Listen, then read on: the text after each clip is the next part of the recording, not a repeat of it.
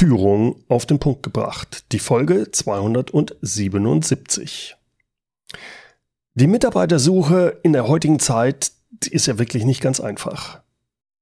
Was erlebt man da nicht alles? Der Markt, der scheint wie leer gefegt. Vom Arbeitsamt, da kommt nichts Vernünftiges, auf Stellenanzeigen, da bewirbt sich sowieso keiner mehr oder nur die Falschen und Personalberater oder Headhunter, die kosten immense Summen. Aufgrund des demografischen Wandels, der Pandemieerfahrung und der veränderten Wirtschaftslage wird es künftig noch schwieriger, geeignete Mitarbeiter zu bekommen. In Podcast Folge 275 habe ich detailliert darüber gesprochen, was Sie als Unternehmer tun sollten, um mit dieser Situation umgehen zu können. Die Grundlage, damit Sie zukünftig gute Mitarbeiter bekommen, ist ein grundsolides und hochprofitables Geschäftsmodell. Wenn Sie das noch nicht haben, dann hören Sie sich unbedingt vorher die Folge 275 an. Heute soll es darum gehen, wie Sie als Unternehmer, der ein profitables Geschäftsmodell hat und Mitarbeiter sucht, diese Mitarbeiter auch erfolgreich findet. Räumen wir erstmal mit einigen typischen Fehlern im Recruiting-Prozess auf. Viele Unternehmen, die denken bei der Mitarbeitersuche immer noch in so alten Mustern. Man schaltet eine Stellenanzeige und ja, dann wartet man halt, was da reinkommt. Die Amerikaner sagen dazu Post and Pray. Was machen die dann? Naja, die filtern dann mal einiges weg und dann laden sie irgendwelche Leute ein. Und dann quält man die Bewerber und Bewerberinnen mit Tests und äh, fiesen Interviewfragen. Tch. Und derjenige, der am längsten durchhält, den stellen sie dann ein. Tja, das mag ja in den Jahren vorher bei vielen Unternehmen auch noch so funktioniert haben. Jetzt aber funktioniert das nicht mehr. Jetzt sind nach diesem Prozess nämlich keine Bewerber mehr da. Die machen das nämlich nicht mehr mit. Es wird Zeit, dass jedem Arbeitgeber klar wird, dass der Markt sich gedreht hat. Wir haben eine hohe Nachfrage an guten Bewerbern, aber nur wenige Kandidaten. Deshalb ist es für Sie als Arbeitgeber entscheidend, dass Sie sich da anpassen und Ihr Verhalten ändern. Wie? Na, behandeln Sie Ihre Bewerber doch mal einfach so, wie Sie Ihre Kunden behandeln. Ach, Sie glauben, das tun Sie schon. Na, sind Sie sich da so sicher? Wenn Sie eine Anfrage von einem Kunden bekommen, dann melden Sie sich sicher direkt und schnell bei ihm, richtig? Tja, und genau so sollten Sie das dann auch bei den Kandidaten machen. Die Zeiten haben sich da einfach geändert. Die Leute sind durch Amazon und WhatsApp weniger tolerant geworden, was das Warten angeht. Man erwartet Lieferungen schon am nächsten Tag und Antworten innerhalb von zehn Minuten. Lassen Sie mich nochmal klar auf den Punkt bringen. Wir haben einen Arbeitnehmermarkt, nicht wie noch vor Jahren einen Arbeitgebermarkt. Wenn Sie sich als Arbeitgeber nicht darauf einstellen, dann bekommen Sie keine guten Leute mehr. Sorry.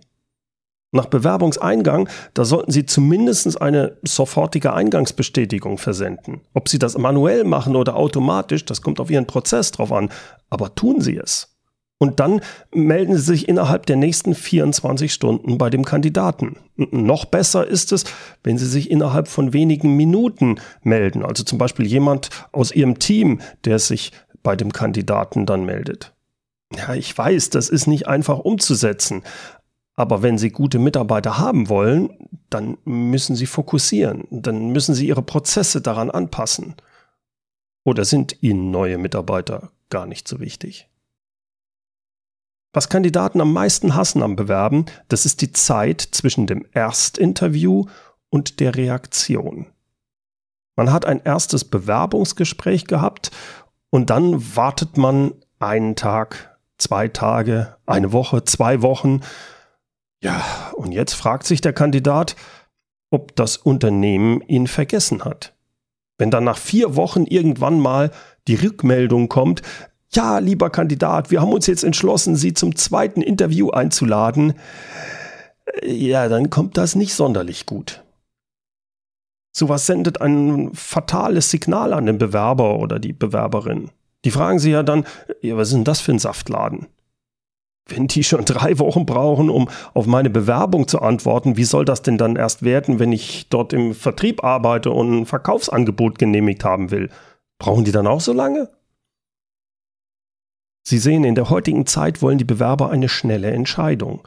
Ansonsten haben die dann schon keine Lust mehr oder haben bereits einen anderen Job gefunden, weil ein anderes Unternehmen schneller war. Wie gesagt, zwei bis drei Wochen zu warten, bis der Kandidat oder die Kandidatin eine Rückmeldung erhält, das ist einfach viel zu lange heutzutage. Die guten Leute werden nicht so lange verfügbar sein. Die bewerben sich ja nicht nur bei Ihnen, sondern auch bei anderen Unternehmen. Ein anderer Fehler, den ich immer wieder sehe, ist, die Fachabteilung wird zu spät involviert. Oder anders ausgedrückt, der zukünftige Chef will erst bei Interview involviert werden, also beim Bewerbungsgespräch. Die Stellenbeschreibungen, all diese Sachen, das soll die Personalabteilung alles vorab machen. Dafür haben wir doch Human Resources. Ja, das kann man so machen, aber dann darf man sich auch nicht beschweren, wenn man keine oder nur die falschen Kandidaten bekommt. Als Führungskraft müssen Sie beim Thema Mitarbeitersuche so bald wie möglich involviert sein. Den Headhunter Christopher Funk, den hatte ich ja hierzu schon mal im Podcast. Das war in der Folge 222. Er spricht von Extreme Ownership und meint damit, dass Sie als zukünftiger Chef des neuen Mitarbeiters für den ganzen Prozess verantwortlich sein sollten. Weil Sie kennen das ja sicher auch. Wenn hinten nichts rauskommt, dann stimmt irgendwas weiter vorne nicht. Die Personalabteilung, die kann Sie dabei unterstützen, gute Leute zu finden. Aber Sie müssen schon von Anfang an bei der Definition der Stelle mit dabei sein. Sprich, sind Sie sich im Klaren darüber, was Sie überhaupt brauchen? Haben Sie Ihre Anforderungen und Kriterien an den neuen Mitarbeiter denn detailliert aufgeschrieben? Wenn nicht, machen Sie das mal als erstes. Wenn Sie das nicht machen, äh, woher soll denn dann die Personalabteilung wissen, wen und was Sie genau suchen? Wenn Sie keine genauen Angaben machen, dann nehmen die irgendeine Stellenbeschreibung, äh, zum Beispiel die von vor fünf Jahren, oder sie kopieren irgendwas aus dem Internet, was halbwegs passt, so halbgar ist, und nutzen das dann für die Stellenbeschreibung. Dass das nicht funktionieren wird, ist irgendwie einsichtig, oder? Da werden sie nur unpassende Bewerbungen erhalten und am Ende, da kriegt immer die Personalabteilung dann die Schuld. Dabei hätten Sie als Chef des zukünftigen Mitarbeiters von Anfang an die Rahmenbedingungen richtig festlegen sollen. Natürlich gibt es da bei der Personalsuche noch einiges zu beachten. Ich habe Ihnen deshalb in den Show Notes eines meiner neuesten YouTube-Videos verlinkt mit dem Titel Sechs Recruiting-Fehler, die Sie unbedingt vermeiden sollten. Da gehe ich auch noch auf einige weitere Fehler ein. In dem Video habe ich hierzu ein ziemliches Zwiegespräch mit Klaus Buhmann. Aber selbst wenn Sie diese dort aufgeführten Recruiting-Fehler alle vermeiden, dann haben Sie erstmal nur eine gute Basis gelegt für die Mitarbeitersuche. Denn das größte Problem, das ist ja, wo und auf welchen Kanälen sprechen Sie denn die möglichen Kandidaten an? Wie genau erreichen Sie die besten Leute? Stellenanzeigen in Zeitungen und Zeitschriften zu schalten, das wird zwar in manchen Bereichen immer noch gemacht, ist aber mit hohen Kosten verbunden und das funktioniert auch immer weniger.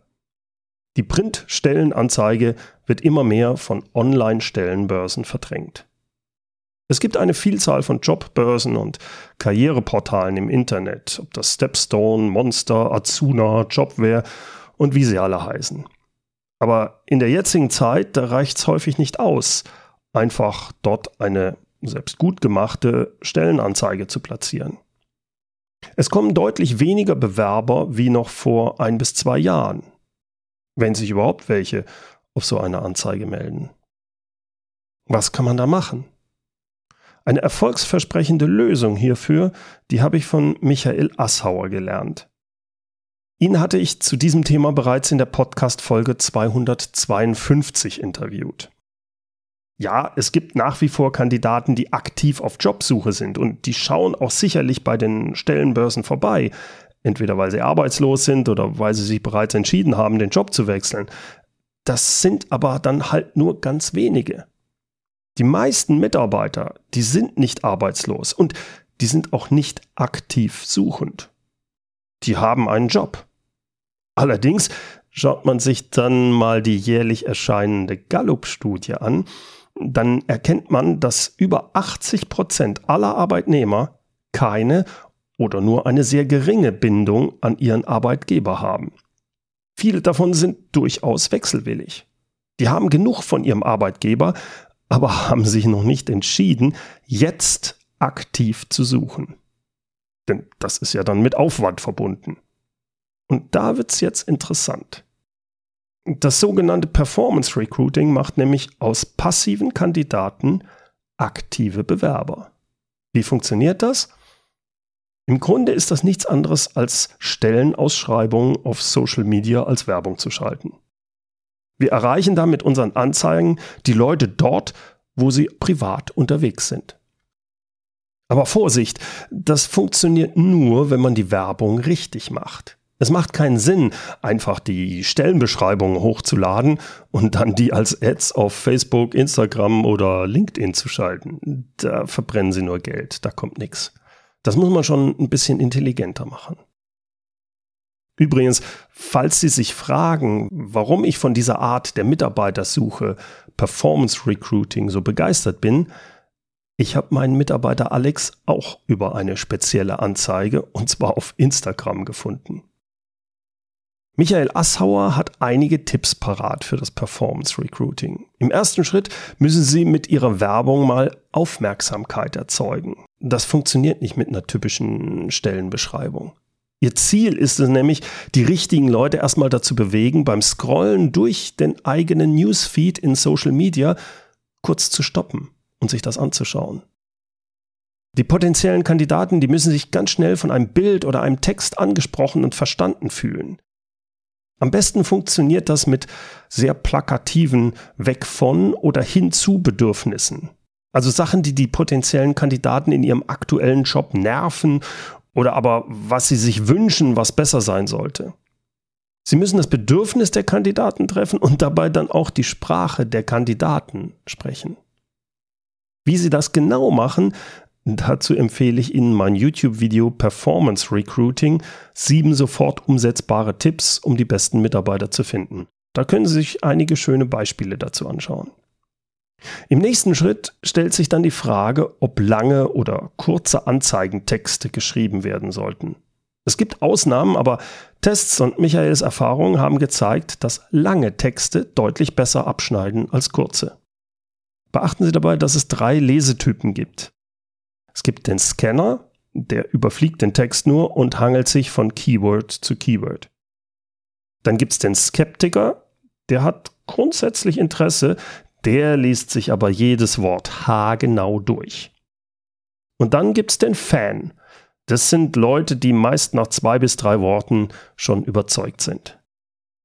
Mit einem langen Text, der gut geschrieben und formatiert ist, da holen Sie alle drei Lesetypen ab.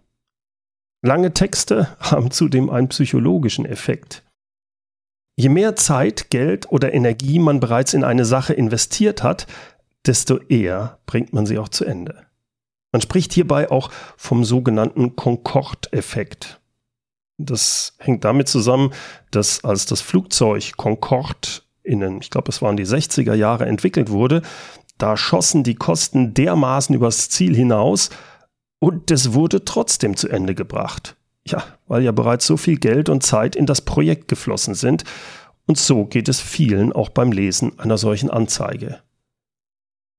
Jetzt, wo ich das mir gerade überlege, wahrscheinlich war das mit dem Berliner Flughafen genau das gleiche. Was immer gut ankommt, sind als Teaser auch Videotestimonials von echten Mitarbeitern. Das muss auch kein Hochglanzvideo sein, ganz im Gegenteil. Eine Aufnahme mit dem Handy, die reicht auch häufig schon aus und sowas wirkt auch glaubwürdiger. Das kurze Video, das kann dann beispielsweise die Frage beantworten, was den Mitarbeiter oder die Mitarbeiterin damals überzeugt hat, bei der Firma anzufangen. Jetzt, wo Sie die Aufmerksamkeit der Leute haben, müssen Sie im nächsten Schritt das Verlangen und die Motivation wecken, sich bei Ihnen zu bewerben. Und dazu eignet sich ein Bewerberquiz hervorragend. In diesem Quiz können Sie Ihr Unternehmen noch einmal etwas genauer vorstellen. Wertvorstellungen, Benefits und materielle Vorteile zum Beispiel. Und gleichzeitig dient dieses Quiz zur Bestimmung der Qualifikationen und als erste Vorauswahl. Wissen Sie übrigens, was zu einer massiven Abbruchquote bei Bewerbungsprozessen beiträgt? Es ist ein Lebenslauf-Upload. Viele gute möglichen Kandidaten, die sind nicht aktiv auf der Suche, wie wir ja vorhin besprochen haben. Und die haben natürlich keinen fertigen Lebenslauf bereit. Und deswegen sollten Sie zu Beginn der Kontaktaufnahme erstmal darauf verzichten. Die Antworten und gewünschten Vorqualifikationen aus dem Bewerberquiz, die ergeben bereits ein halbwegs aussagekräftiges Profil. Im späteren Verlauf wenn der oder die Kandidatin in die engere Auswahl kommen, dann können sie ja immer noch einen Lebenslauf anfordern. Michael und ich haben eine ausführliche Checkliste erstellt, wie Sie mit dem Performance Recruiting starten können. Es enthält viele Tipps und Tricks und beschreibt sieben von Michael praxiserprobte Schritte, um mit Performance Recruiting ab sofort leichter und günstiger passende Bewerber zu gewinnen. Wenn Sie daran interessiert sind, klicken Sie einfach auf den Link in den Show Notes dieser Podcast-Episode. Die Show Notes, die gibt's wie immer unter www.mehr-führen.de Podcast 277. Und Sie kennen das schon, führen mit UE. Vielen Dank fürs Zuhören und bis demnächst. Und natürlich jetzt zum Abschluss darf unser Zitat nicht fehlen. Heute kommt's von Michael Assauer. Jeder, der mit Mitarbeitergewinnung zu tun hat und sich heutzutage nicht mit Performance Recruiting auseinandersetzt, der wird langsam, aber sicher seine Daseinsberechtigung verlieren.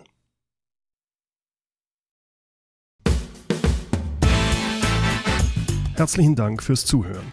Mein Name ist Bernd Gerob und ich freue mich, wenn Sie demnächst wieder reinhören, wenn es heißt Führung auf den Punkt gebracht. Inspiration, Tipps und Impulse für Führungskräfte, Manager und Unternehmer.